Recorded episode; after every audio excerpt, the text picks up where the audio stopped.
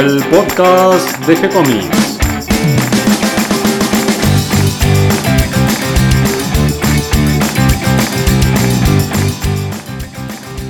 Muy bienvenidos a un nuevo episodio de G-Comics, el podcast donde hablamos de todas las técnicas necesarias para realizar un cómic, cómo dibujar un manga y todo el conocimiento requerido para dibujar esa historieta que tenemos dando vuelta en la cabeza. Mi nombre es Gonzalo García, nuestra intención y la de todos los que hacemos G-Comics es colaborar con aquellos que estén interesados en avanzar, en progresar, en mejorar en su formación como dibujante de cómics. Y sobre todo aprovechemos esta cuarentena para mejorar nuestra técnica de dibujo, aprender un poco más sobre la historieta. Y para todo esto me acompaña Catalina García. ¿Cómo estás, Cata? Tanto tiempo. Te extrañaban por acá en el podcast. ¿Cuándo aparece Cata? Y hoy te vamos a tener en versión extendida porque vas a estar haciendo la entrevista y la presentación de la nueva antología que vamos a presentar en el sitio web a, partir de esta semana, con guiones de Rodolfo Santulo, a quien vas a entrevistar, y con un montón de dibujantes sueltos. Sí, te voy a pasar la lista, si no nos olvidamos de ninguno. Eh, participan eh, Richard Ortiz, Leo Sandler, Matías Vergara, Dante Ginebra, Guillermo Hans, Lisandro Sterren, Pato del Peche, Damián Couseiro, Silva Bros, Roberto Goiris, Facundo Percio y Gabriel Cincarielo. Perdón por las malas pronunciaciones. Un montón de excelentes dibujantes que parece casi una selección. Sí, son de todas las publicaciones que fue haciendo Rodolfo en distintas revistas, en distintas etapas. Y, bueno, decidió, gracias a los condenados, un día nos escribió y nos dijo, bueno, mira... Tengo otros condenados, dijo. Tengo más condena. Eh, se le ocurrió también hacer él una antología como hizo Hawk y hacer su propia antología de historietas sueltas. Qué bueno, qué bueno. Una, linda excusa para juntar un montón de, grandes dibujantes eh, con un hilo conductor que son las historias de, Rodolfo Santulo. Sí, y además no hay una historia de cada uno, no es que solamente hay 12 historias, sino que cada uno hizo a veces 5 6, algunas de una página, algunas de 8 páginas, así que vamos a tener para leer durante un buen rato. Ojalá que después tengamos también una versión en papel. Ojalá, ojalá. Espero que se dé esta cuarentena, nos organice un poco el tema de la editorial, porque estamos ahí tratando de lidiar con el correo, tratando de... De, conseguir permisos. Conseguir permisos, de recuperar también la inversión que hicimos nosotros a principio de año, porque dijimos, bueno, esta vez no vamos a imprimir 100 de anatomía, vamos a imprimir 200 porque total tenemos para todo el año por los eventos, no sé qué. Chao, nos quedó ahí. Además se venía la Comic Con en esta época.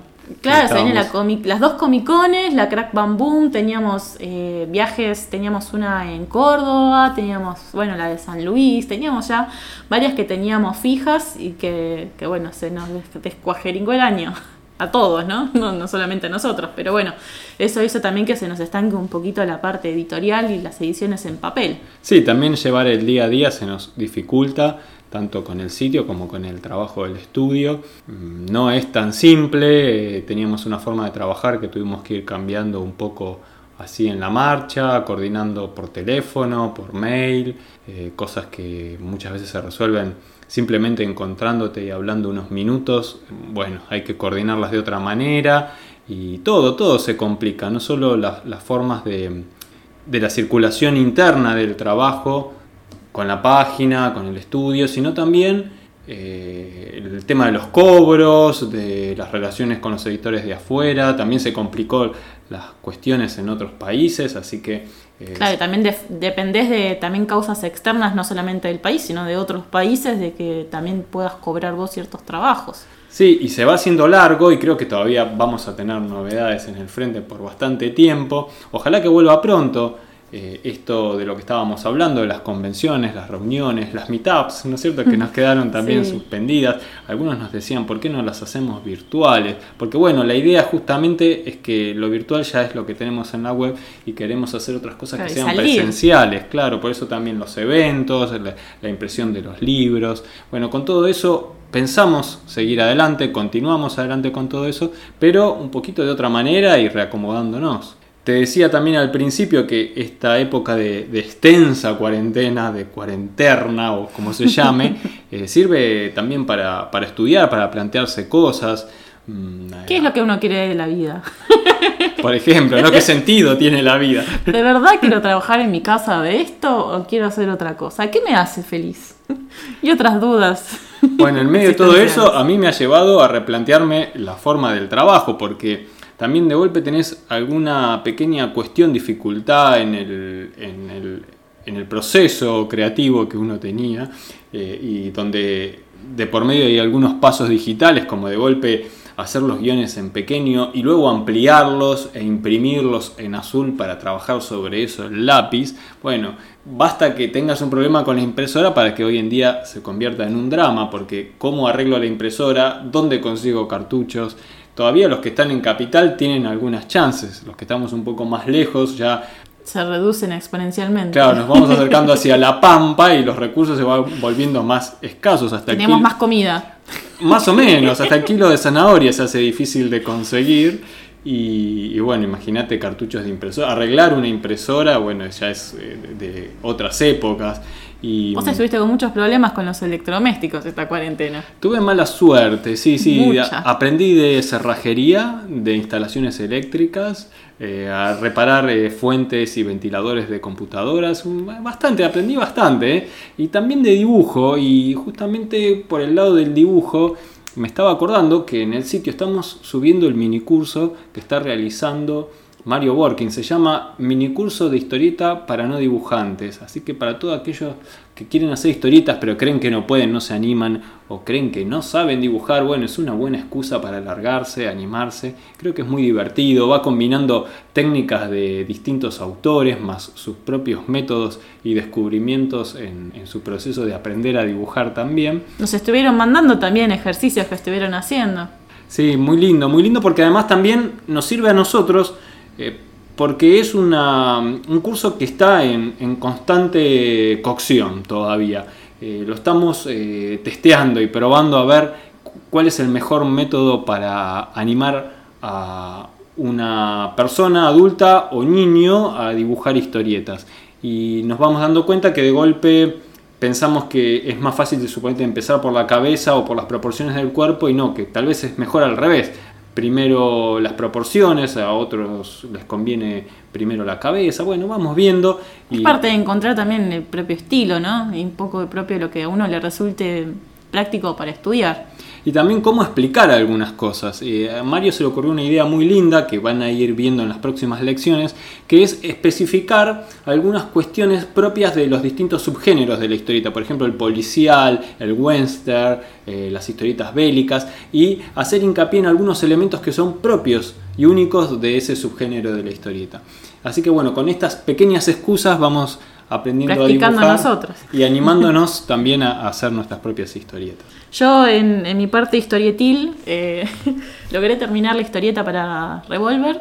Eh, estaba medio trabada porque como no podía venir, no tenía el escáner y como estaba dibujando, había metido mucho esfuerzo y vi que no podía venir para acá. Entonces dije, bueno, espero un poco hasta que vea que se normalice todo y la termino. Así que en el mes se me acabaron marcadores, se me rompieron otros y me cambió un poquito el trazo entre las primeras páginas y las últimas. Y, pero bueno, ya le logré terminar, la mandé, así que me siento súper realizada en ese sentido. Eh, ahora vamos a agarrar otro guion pendiente, a ver si esta vez cómo me sale. Es una historia más oscura y tengo que dibujar niebla, así que estoy tratando de investigar así en distintos autores cómo dibujan la niebla. No estoy encontrando ninguno que me quede muy práctico y cómodo y que vea que, es, que puedo hacer lo que me estoy imaginando en la cabeza. Tal vez te sirva alguna historieta de Alex Raymond eh, tiene algunas tramas muy lindas para definir la, niebla, eh, con unos grisados hechos a pluma que creo que te pueden servir. los voy a mirar. También pueden mirarlo ustedes si quieren dibujar niebla y pueden practicar. Eh, bueno, también hablando de lo que tenemos en el sitio, tenemos una serie nueva en la parte de relatos que está dibujada por Hawk y escrita por Adrián Figueroa. Subimos ya los primeros dos cuentos. Nosotros se van a ir subiendo a medida que, Adrián los termine de escribir y los vaya mandando. Se llama Frontera. Son más de ciencia ficción.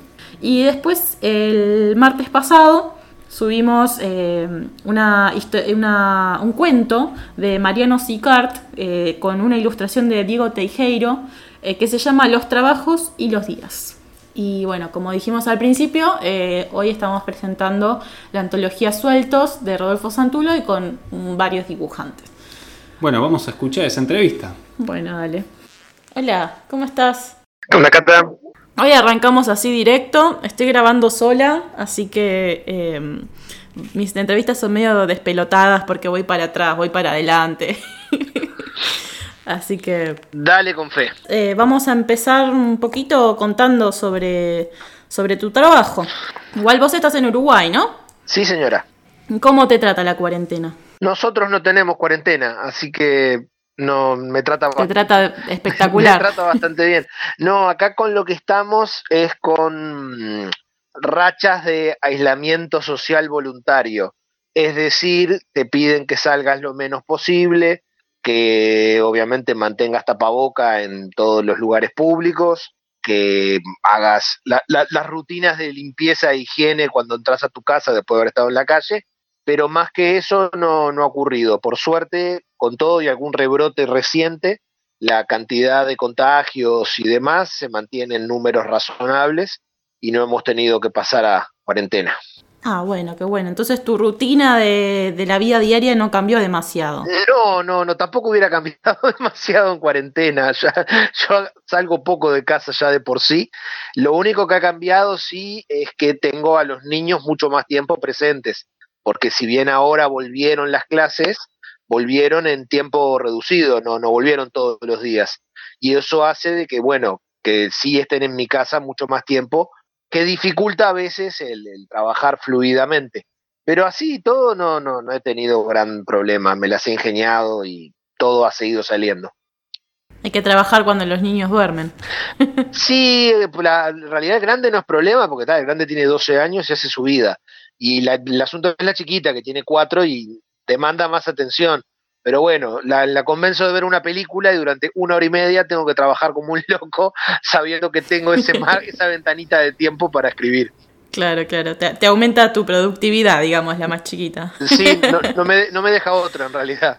Bueno, y hoy te, eh, entrevistamos con el motivo de que tenemos en, en, el sitio web la antología Sueltos, que es una serie de historias cortas escritas por vos dibujadas por distintos autores. Sí, una, una antología en la que en realidad ustedes son bastante culpables de que exista, porque es, es hija directa de los condenados. Sí, me acuerdo que, te inspiró. Claro, cuando yo vi que habían hecho el, trabajo de recopilar las historias sueltas de Hawk a lo largo de varios años, dije, pero qué buena idea esto, y empecé a mirar, y claro, yo tengo en, en 20 años de producción, un montón de, historietas cortas que aparte de haber salido alguna vez publicadas en X lugar, luego no han tenido una segunda publicación, la gran mayoría de ellas. Entonces era como una idea muy tentadora, dar todo en un, en un volumen. Sí, la verdad, y creo que va a quedar muy linda porque eh, cuando estuvimos hablando sobre el orden de las historias, las decidimos poner por, por género, no tanto por autor. Así que le pusimos como esa, ese tinte como empezar más con el humor e ir yendo hacia lo más oscuro. Sí, sí, es que bueno, una cosa que a mí me sorprendió bastante haciendo la, digamos reuniendo todo el material es por ejemplo la cantidad de historietas cortas de humor que en estos 20 años han salido.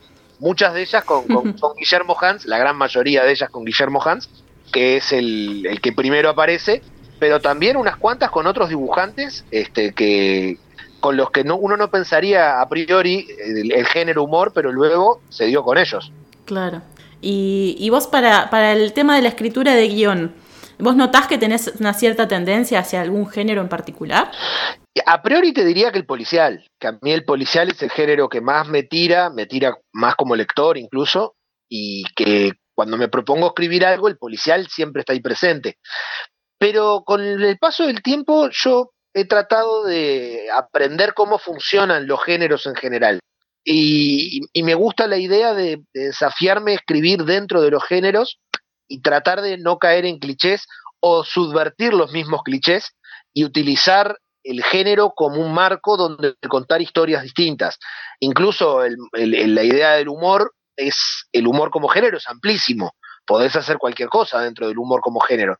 Entonces, los, los géneros en general es algo que me, me, fascina y me gusta experimentar y practicar dentro de ellos. Es como practicar los estilos en el dibujo, pero en la escritura, digamos. Claro. Es como un ejercicio de ese estilo. Está muy claro, sí. entendiendo el género como una serie de códigos reconocibles, es como que te da un esqueleto sobre el que construir. Y vos ya después decidís cuánto respetás o no del propio género pero me parece como muy, muy interesante porque es como un puente entre el autor y el lector, si querés. Hay una serie de códigos que son reconocibles por los dos lados. Entonces, cuando yo te empiezo a plantear una historia que es policial, el lector ya tiene los códigos incorporados y nos ahorra camino. También el riesgo es que nos ahorre camino y se vuelva algo obvio y predecible. Entonces el juego está en no caer en eso, poder entregar una obra que respete el género y al mismo tiempo lo pervierta para volverlo divertido. Claro, porque no es que puedes hacer, por ejemplo, un policial con tintes eh, humorísticos también.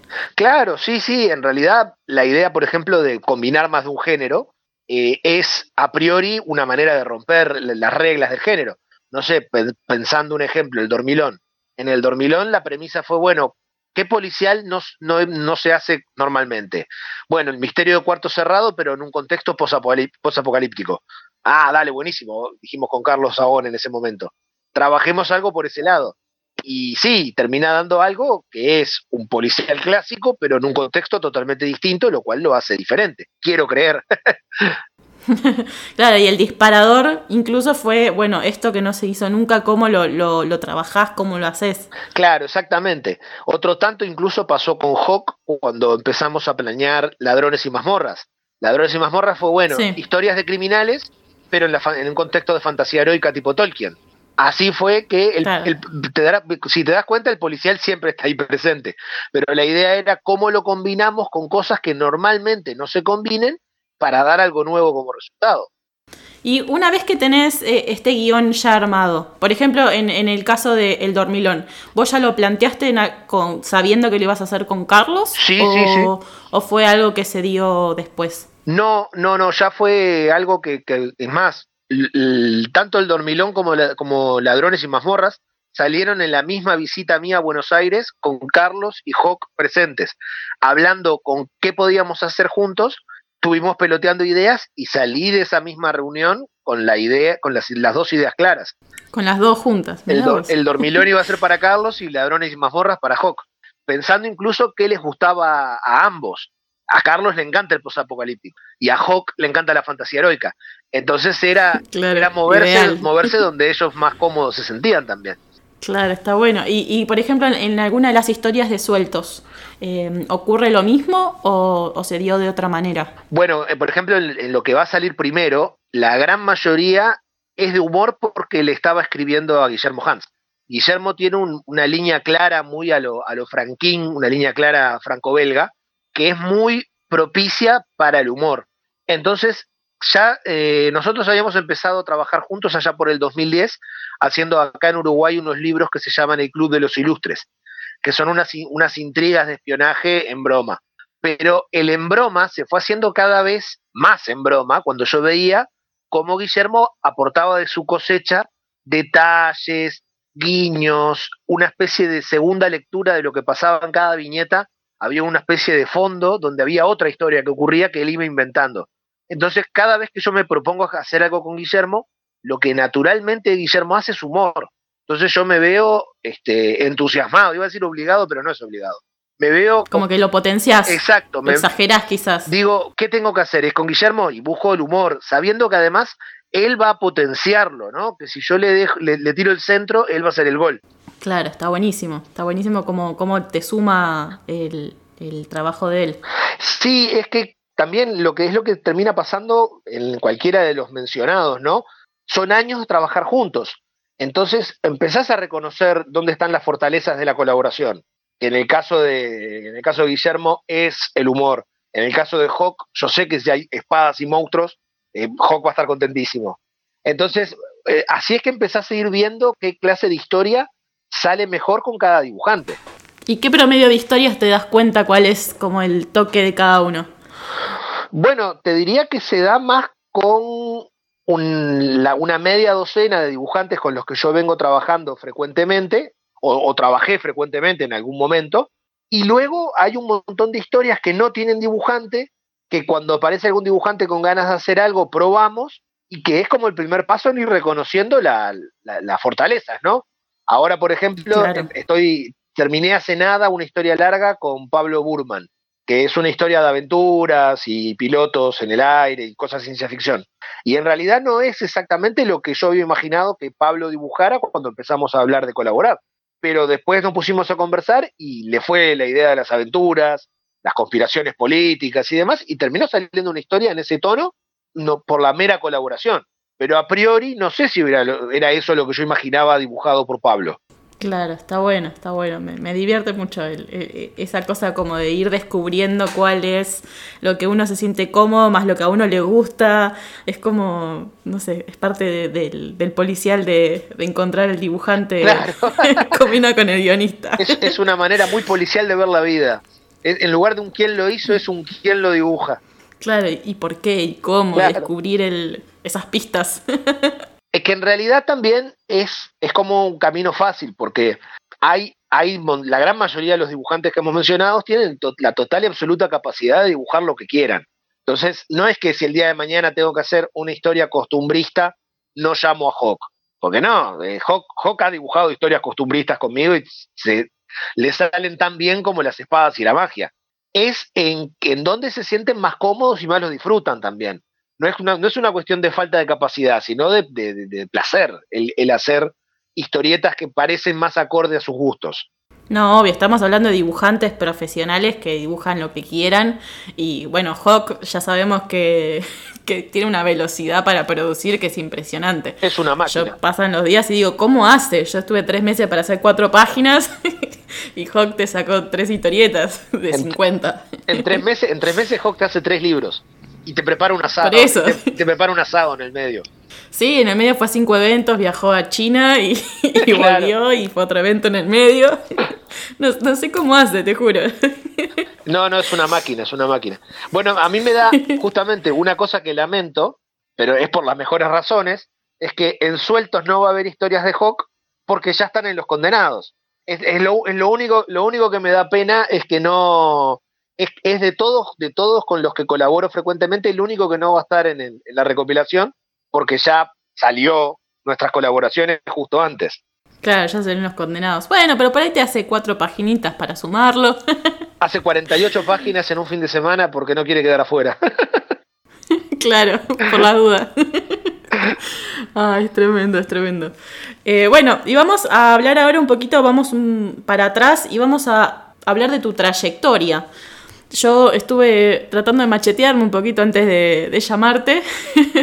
y tu presentación es que sos periodista, escritor, guionista y editor de historietas. Así es. ¿Cómo fue que empezaste con, el oficio de guionista? Eh, ¿Empezaste estudiando periodismo? ¿Cómo fue que te introdujiste a la escritura? Es mucho más lúdico, si querés. A ver, yo escribía cuentos desde niño, ¿no? O sea, soy muy lector desde muy chico y en algún momento como que me surgió las ganas de no solo leer mis historias, sino escribir mis historias. Y en un momento de la tardía adolescencia, ya digamos con tipo 17, 18 años, como yo consumía también muchas historietas, o sea, no leía solamente literatura, sino que leía muchas historietas, se me ocurrió que era como un paso natural. Si yo me gustaba la, la narrativa y escribía narrativa, si me gustaba la historieta, ¿por qué no tratar de escribir historieta también? ¿Qué leías? ¿Qué leía? De curiosidad. Y a, esa edad, bueno, a esa edad ya había terminado con todos los Asterix, Tintín y Lucky Luke del mundo. Había pasado por la Fierro, la Scorpio, había recorrido gran parte de, los... Tengo la gran fortuna de tener dos hermanos más grandes que yo, por lo cual había mucho material en mi casa, y mis padres también, pero mis padres no son muy de la historieta, pero mi hermano Fernando sí. Entonces había álbumes europeos, había leído la feria. Claro, ya tenías de dónde. Tenía de dónde, agarrar. Había descubierto los superhéroes, porque los superhéroes de niño yo no les di pelota, y no fue sino hasta los 15, 16 años que empecé a ver que también había un montón de historias buenísimas dentro de los tipos con, con spandex. Y en, esa, y en esa volada fue que se me ocurrió hacer una historieta con un amigo que dibujaba, y teniendo nosotros los dos, 18 años, empezamos a hacer un proyecto absolutamente ingenuo, una miniserie de seis números que se llamaba Montevideo Ciudad Gris, que obviamente no se pudo hacer, porque em, em, y si, cometimos todos los errores que cometen los novatos. Vamos a hacer nuestra primera historieta. Perfecto, seis números de 25 páginas. En lugar de decir, hacemos una historieta de 8 o 10 páginas, pero lo, importante de eso fue que hicimos tres números, por lo menos. Y ahí fue que aprendí por... Ah, bueno, un montón. Bastante, ya era considerado una serie. Bastante, bastante. Es más, si hubiera tenido dos, dos dedos de frente, hacíamos una serie de tres números y terminaba. Lo que sí aprendí en aquel, lo que aprendí en aquel entonces es que acá en Uruguay, te estoy hablando de estos fines de los 90, año 99 para ser exactos, si querías, si querías publicar historieta, no podías solo hacer historieta, tenías que editarte la historieta, porque nadie iba a publicártela. Entonces fue que empecé a pelearme con imprentas. Tuve, la suerte de que apareció un, actor, un actor muy conocido acá en Uruguay que se llama Jorge Morris, que yo trabajaba en un teatro en aquel entonces, hacía la iluminación, sonido, y una noche, en un trasnoche de una obra de este hombre es Morris, nos escuchó a mí a mi amigo hablar de la historieta, nos preguntó qué estábamos haciendo y me pidió prestado el guion. Cuando volvió al otro día, porque hacía trasnoche viernes y sábado, fue un viernes, volvió el sábado, me dijo, che, está buenísimo esto, ¿qué van a hacer con esto?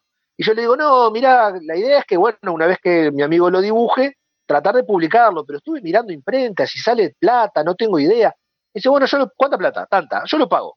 ¿Cómo que vos lo pagás? Sí, yo lo pago. No. Se me está haciendo bien con el trasnoche, me está haciendo bien con los programas. digo, oh, Jorge, no te voy a poder devolver la plata nunca en la vida. Dice, no me importa. Dice, cuando a mí me va bien, me gusta apoyar estas cosas. Así que la primera publicación sale financiada por un acto de bondad absoluta de Jorge Morris, que es además la que permite que salgan tres números, porque la venta de cada número financió el siguiente. El bueno, eran, ustedes tenían 18. Sí, 18. O ya eran un poco más grandes. Bueno, y se pudieron financiar bien y manejaron bien los números para después también financiarse. Eso no es poca cosa tampoco. No, bueno, eh, yo siempre he sido bastante ordenadito. y, lo, que terminó pasando, sin embargo, fue que al, cada número nos llevaba un montón de tiempo. Es más, el amigo con el que empecé a dibujar descubrió que que le gustara dibujar no era lo mismo que saber dibujar y se bajó de la revista con la revista recién arrancada salía la, salía la disparada a buscar dibujantes, terminó apareciendo Daniel Puch, un dibujante que ahora vive en Estados Unidos, y él es el que dibuja este, el primer y el segundo número. Para el tercer número sumamos otros dibujantes porque Puch no daba abasto. O sea, todo fue un parto, un parto dividido en mucho tiempo. Lográbamos sacar un número, eh, algo así como cada ocho o nueve meses, que era, que era totalmente contrario a la idea de un continuará como habíamos pensado. Y encima terminó trunco. Para el año 2001 eh, salió el tercer número, que encima la imprenta con la que laburamos nos hizo una macana y salió mal impreso. Todo un desastre que terminó, terminó tirando el proyecto a la basura. Pero lo, que, lo bueno que ocurrió, si se quiere, es que para el año 2002 hay un, grupo de gente que estaba armando una revista con un diario buscando artistas, se acordaron que yo escribía, y hay guionistas, viste que no es algo que abunde, y me, y me llamaron para participar con historias cortas en la revista que se llamó Quimera y que salieron siete números a lo largo del 2003. Y ahí incluso fue la primera vez que yo cobraba por hacer historietas, porque la revista, el diario, destinaba un dinero.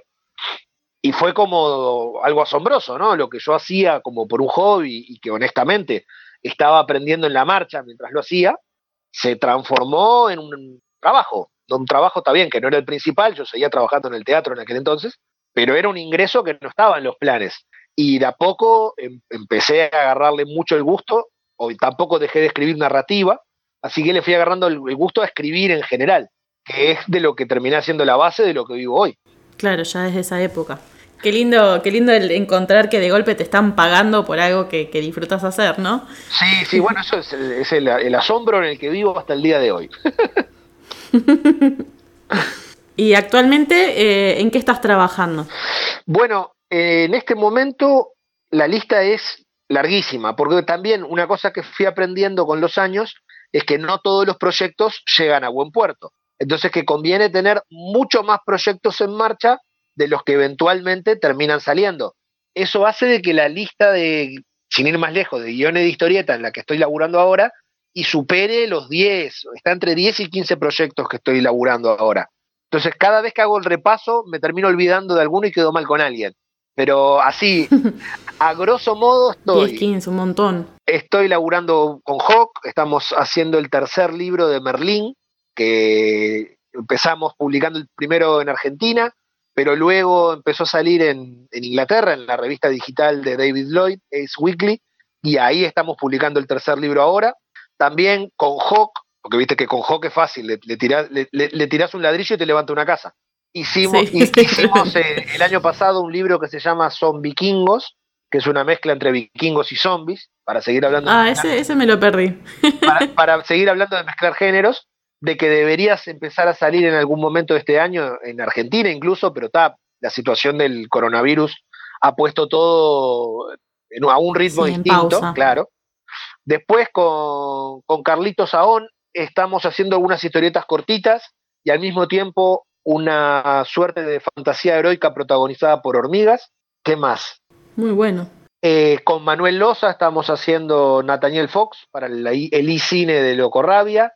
Eh, esta misma semana sumé otra historieta ahí también con Germán Schenga que se llama Dios y el Diablo. Sigo trabajando con, la leyenda Horacio Lalia también en el e-cine de Locorrabia. Estamos en la recta final de un libro que se llama La Orden del Bes ¿Son los que se pueden leer de forma gratuita en, eh, eh, el sitio de Locorrabia? Sí, sí, estas tres últimas que mencioné las encontrás en el en el e-cine de Locorrabia, en la página de Behance, o como rayo se diga. Sí, vamos a dejar el link que va a ser más fácil y que lo cliquen ahí para, para leer. Genial. Después estoy haciendo, estamos haciendo una especie de historieta muy loca con Diego Agrimba, Dante Ginebra y Diego Greco, que es como un desafío, pareja de guionista y dibujante versus la otra pareja de guionistas y dibujantes. Nos hacemos una tanda, una tanda de páginas y el, otro equipo la tiene que seguir sin planificación alguna y devolver la trama al primer equipo y vamos así tirándonos cual si fuera un round de boxeo cada uno, que es una cosa... Tipo el cadáver exquisito, una cosa así. Exactamente, tipo un cadáver exquisito. Nuestra idea es igual en algún momento darle un final decente pero las primeras entregas eran de personajes que se cruzaban y se ponían en problemas y teníamos que ver cómo seguíamos lo que el otro tiraba. Que broma va, broma viene, ya estamos en las 40 páginas, pasando la mitad de un, ah, libro, ¿sí, no? Termina la cuarentena y ya lo, pueden publicar. o, quizás incluso antes. o antes, sí. Después, ¿qué más? ¿Qué más? ¿Qué más? No me quiero, te digo, no me quiero olvidar de nada. Bueno, después tengo una serie de, algunas historietas que publico de manera frecuente. Por ejemplo, acá en Uruguay hay un suplemento deportivo que se llama Garra, que sale con, un diario que se llama La Diaria. Y en el suplemento yo tengo una página para, para una sección humorística que se llama Garra en Viñetas, que la hago semanalmente con Guillermo Hans o con Max Aguirre. Cuando Guillermo está complicado, Max, tengo un suplente de lujo, Max toma la posta y hace la página. También en Uruguay hay otra revista deportiva que se llama Túnel, donde con Hawk contamos anécdotas deportivas de la historia de Uruguay, partidos, este, situaciones, eh, cosas humorísticas, cosas no tanto, pero eso sale cada dos meses y tenemos ese espacio fijo. O sea, y me debo estar olvidando de más cosas. Está con, con Nicolás Brondo, estamos ultimando un libro que se llama Macklemore, que es una especie de aventura de ciencia ficción punky, porque Brondo, Brondo es muy punky y hay que escribirle algo punky. Y creo que hasta ahí llego, pero me debo estar olvidando de algo. Si hay algún dibujante con el que estoy trabajando que escucha esto y no lo he mencionado, le pido las más sinceras disculpas. No, bueno, pero estás en tantos proyectos en simultáneo, más todo lo que se viene haciendo de forma seriada, que, que es hasta lógico y perdonable que te olvides algo. Lo único que puedo decir para que se queden todos tranquilos es que lo que mi memoria no recuerda, la libretita de trabajos que es muy ordenada, lo tiene anotado. Claro, estamos diciéndolo de memoria, el machete no está. no, no, no, no, porque de hecho el asunto que hagamos la entrevista por, por, WhatsApp es que me vine al lado del router, que lo tengo en el dormitorio, y no en el estudio donde está la libretita. Podría haberla bajado, pero me lo olvidé. Cuestiones de señal, entonces. Le echamos la culpa al Wi-Fi. pero no se preocupen de que está todo anotado. No me olvido de nadie cuando me pongo a trabajar. Vas a entregar todo en las fechas. al menos trataré. Eh, bueno, y entonces, a ver, vamos a repasar mi machete, que yo sí lo tengo por acá. Quería hablar un poquito de eh, tu publicación en China, que hicieron con Hawk. ¿Cómo fue esa experiencia de, además de los clásicos ya de publicar en Estados Unidos, Europa? Ustedes hicieron como esto que, no es muy seguido de ver en dibujantes y guionistas de por acá, de publicar en, el, en el mundo asiático. ¿Cómo, cómo es esa experiencia? ¿Cómo, cómo sucedió? Bueno, se la, se, la se la debo por completo a Hawk, ¿no? Hawk en algún momento empezó a, a generar contactos con algún editor de allá de China, lo que terminó desembocando en, en, eso que vos contabas en broma, pero que en realidad es totalmente en serio, un viaje de Hawk por China representando a Argentina dentro de un panel de eh, ilustradores, y volvió de allí con el contacto que nos, nos, abrió la puerta, por ejemplo, a, con Carlos Aón publicar El Dormilón en China, pero más importante aún, abrió la puerta a este encargo, que es una colección que adapta relatos largos de un escritor chino de ciencia ficción muy famoso, que se llama Xiu Lixing, lo, lo debo haber dicho horrible, pero bueno, que es, por ejemplo, es el autor de La Tierra, La Tierra Errante, una novela de ciencia ficción muy premiada que tiene una película en Netflix bastante, bastante vista. Bueno, esta editorial china quería empezar a, a difundir la obra de este escritor y encargaron unos, creo que son 12 o 15 proyectos entre los que nosotros estamos incluidos. Nos tocó un cuento que se llama... ¡Ah! ¡Qué bache que acabo de tener! Se llama El mar de el Mar de Sueños, Sea of Dreams, Mar de Sueños, que es un relato de, te diría, invasión alienígena muy peculiar, que con Hawk lo transformamos en una novela gráfica de 88 páginas y que formó parte de la primera tanda de publicaciones de esta colección, hará un par de meses que salió en China. Y ahora va a salir en Francia también dentro de no mucho. ¿Y cómo fue esto de, escribir en... Eh, ¿Cómo hiciste? ¿Escribiste en tu idioma? ¿Te lo tradujeron? Sí, sí. ¿Cómo, ¿Cómo manejaron eso? El cuento nos lo dieron en inglés. Yo por suerte el inglés leo bastante bien. Eh, terminé haciendo el guion en, en, español, pero que pasó por un traductor, Magnus, es un traductor, un amigo de acá de Uruguay, que se da, tiene, tiene como que combina un montón de, de ventajas es uruguayo, pero nació en Estados Unidos. Entonces, es angloparlante natural. Es escritor y guionista de historietas, por tanto, conoce el propio lenguaje. Así que a la hora de traducir, por ejemplo, todo lo que hacemos para Inglaterra lo traduce él, es, eh, ideal. Es un, un, profesional de primera con el, con el que jamás nos ha fallado. Él se encargó de hacer la traducción al inglés del guion, que fue lo que monitoreó la editora, que era francesa, para seguir sumando nacionalidades a este, a este, a este relajo. Nos hizo una devolución con cambios, con correcciones que se fue trabajando y después de casi un año de, de idas y vueltas y de trabajo, terminó el libro pronto. Genial. Bueno, fue bastante fluida entonces. Sí, sí, sí. tenés sí, gente que, que te acompaña bien. Claro, sí, además ten en cuenta de que en el medio estaba Tractor Hawk, ¿no? Que es la máquina, la máquina de que las cosas ocurran. Sí, yo lo del viaje a China me acordaba que lo había hecho, pero eso lo dije. que de golpe se iba a China y volvía y seguía trabajando y entregando cosas. Tremendo, tremendo. Sí. Y en, eh, otra cosa, sí. No, no, no, no, no, fue, fue un sí admirado.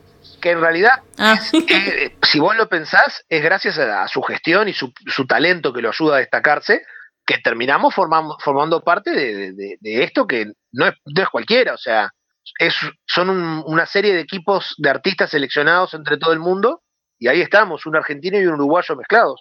¿Y qué se sintió ver ese trabajo eh, con esas, esos bueno, inle ilegibles para nosotros? Solo vi páginas sueltas por ahora porque el envío de los, de los del, digamos, del libro físico está obviamente paralizado por toda la situación que hace que no, no, no nos vinculemos demasiado entre países. Pero es muy, muy raro, es muy raro encontrar que de repente tenés páginas en otro idioma. Me ha pasado también.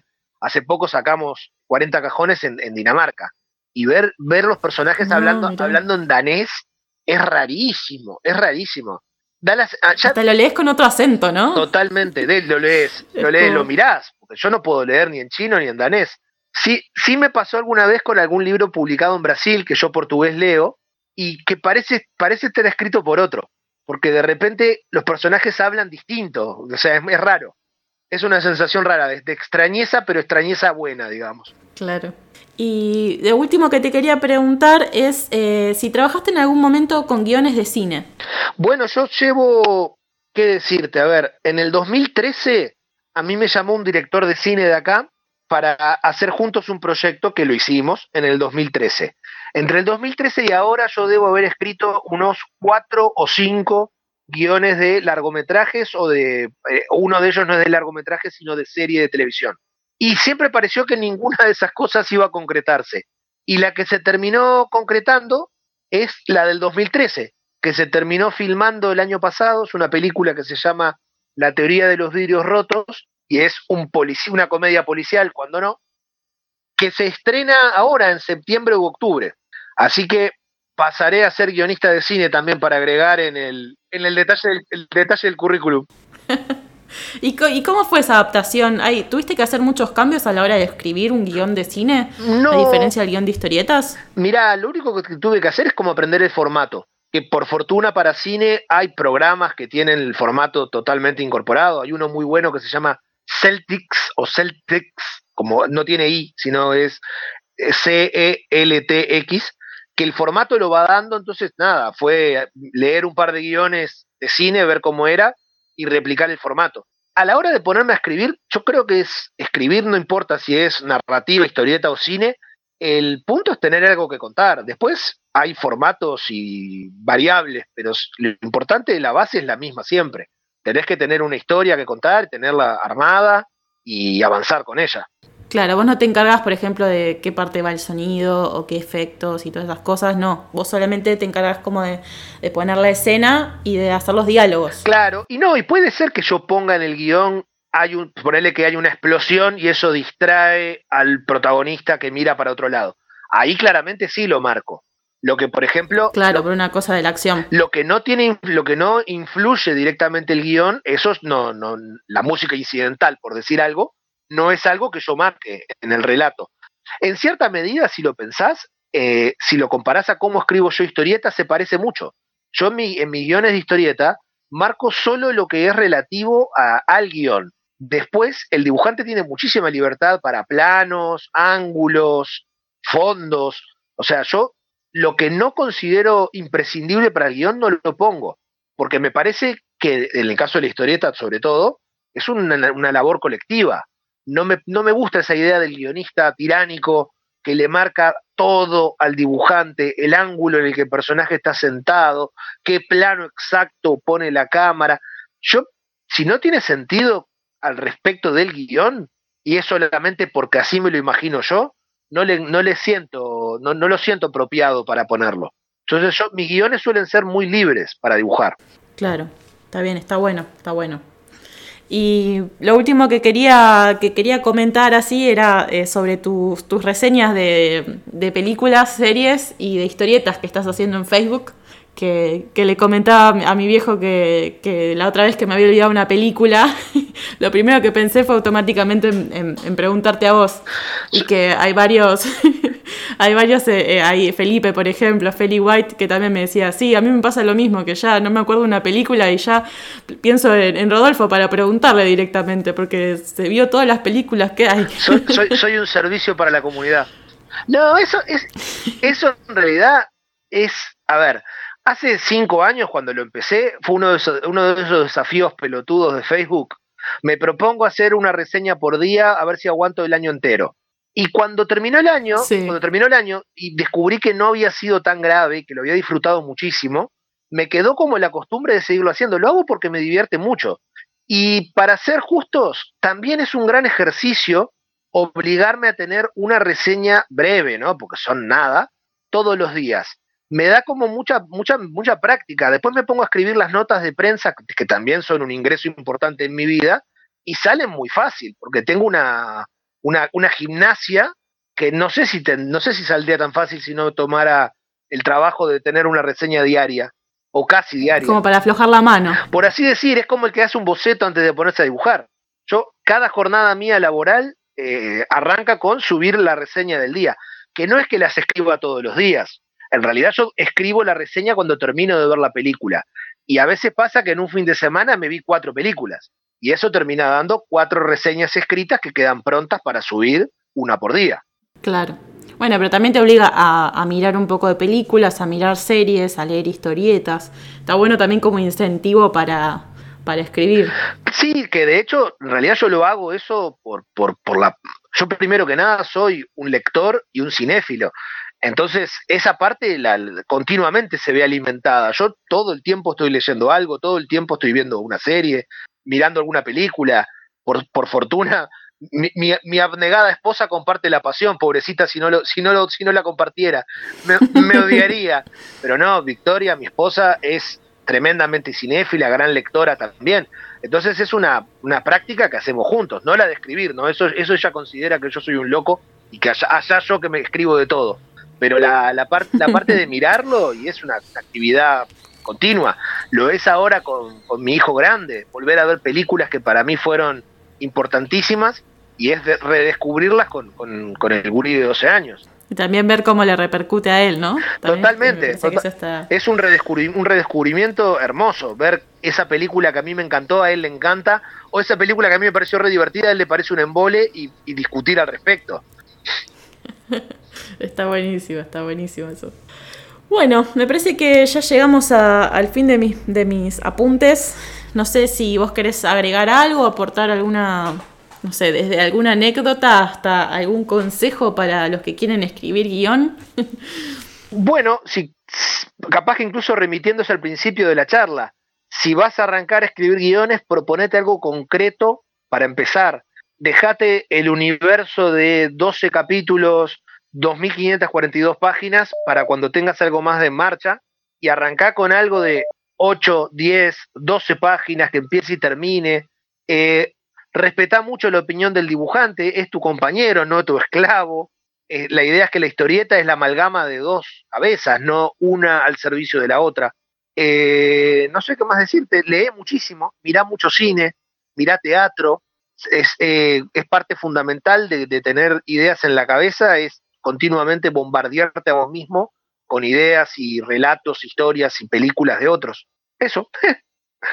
bueno, creo que es un buen consejo y, que, le, que bueno, que lo empiecen a hacer, ¿no?